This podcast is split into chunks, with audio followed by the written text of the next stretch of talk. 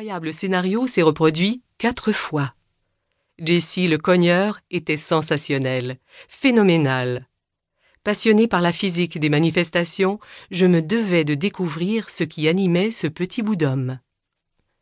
Une fois les félicitations d'usage réglées, je me suis faufilé vers Jessie pour lui demander s'il avait une minute à m'accorder.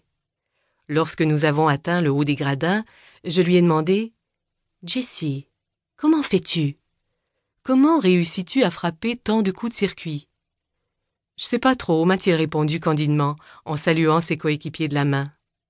Chaque fois que je me présente au bâton, je pressens le contact avec la balle, et ça y est. Je l'ignorais à l'époque, mais Jessie venait de décrire le principe fondamental de la loi de l'attraction de la physique, qui est à l'origine de chaque instant de notre journée.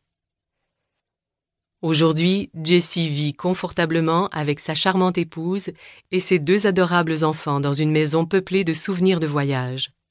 Son ordinateur personnel lui permet de gagner beaucoup d'argent en gérant ses investissements. En matière de carrière, il a abandonné le baseball, préférant être son propre patron et contrôler lui-même son emploi du temps. Quel est le secret de sa réussite professionnelle? Le même qu'au baseball. C'est une question de sentir les choses, plutôt que de simplement y réfléchir. Contrairement à ce qui nous a été enseigné, tout ce que nous obtenons résulte des sentiments que nous ressentons, pas de notre façon d'assembler les faits ou de contrôler notre esprit. Chaque accident de voiture, chaque promotion, chaque compagnon de vie, chaque compte bancaire procède de la loi de la physique la plus élémentaire. Qui se ressemble, s'assemble. Et puisque nous ne sommes généralement pas très satisfaits de notre vie, nous sommes passés maîtres dans l'art d'attirer une quantité incroyable de circonstances indésirables. Vous désirez une nouvelle voiture? Vous l'avez. Vous voulez réussir professionnellement Ça y est. Vous voulez conclure cet accord, gagner plus d'argent, vivre une relation harmonieuse, avoir une vie spirituelle satisfaisante, être en santé, libre et indépendant, c'est fait, si vous savez comment ressentir.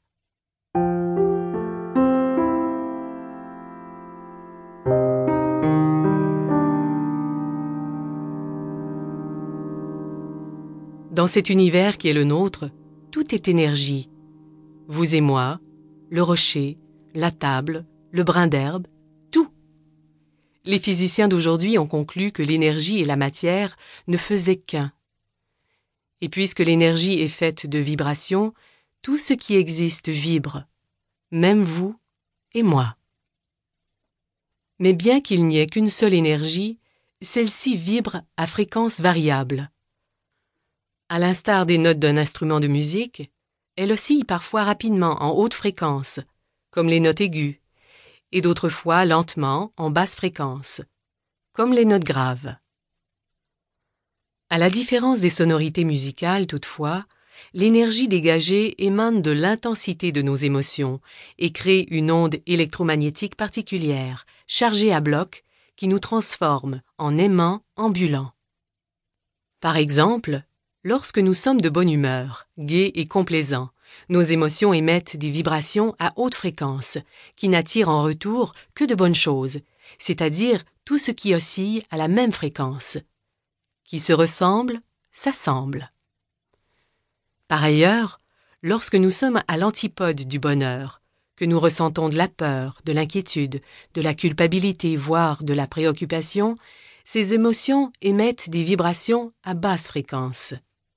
Puisque ces dernières sont tout aussi magnétiques que les hautes, ce qui converge vers nous, ce sont les événements désagréables, c'est-à-dire tout ce qui oscille à la même fréquence et qui nous fera nous sentir aussi malheureux que ce que nous émettons.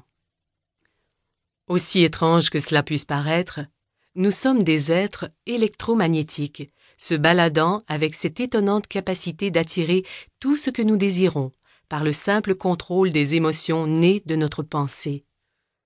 Que cela nous plaise ou non, ce fait est incontournable. Sur une base vibratoire, vous récoltez ce que vous semez. Donc, tant que vos vibrations seront les mêmes, vous attirerez ce que vous émettez. En d'autres mots, si vous ne cessez pas de ressentir et de dire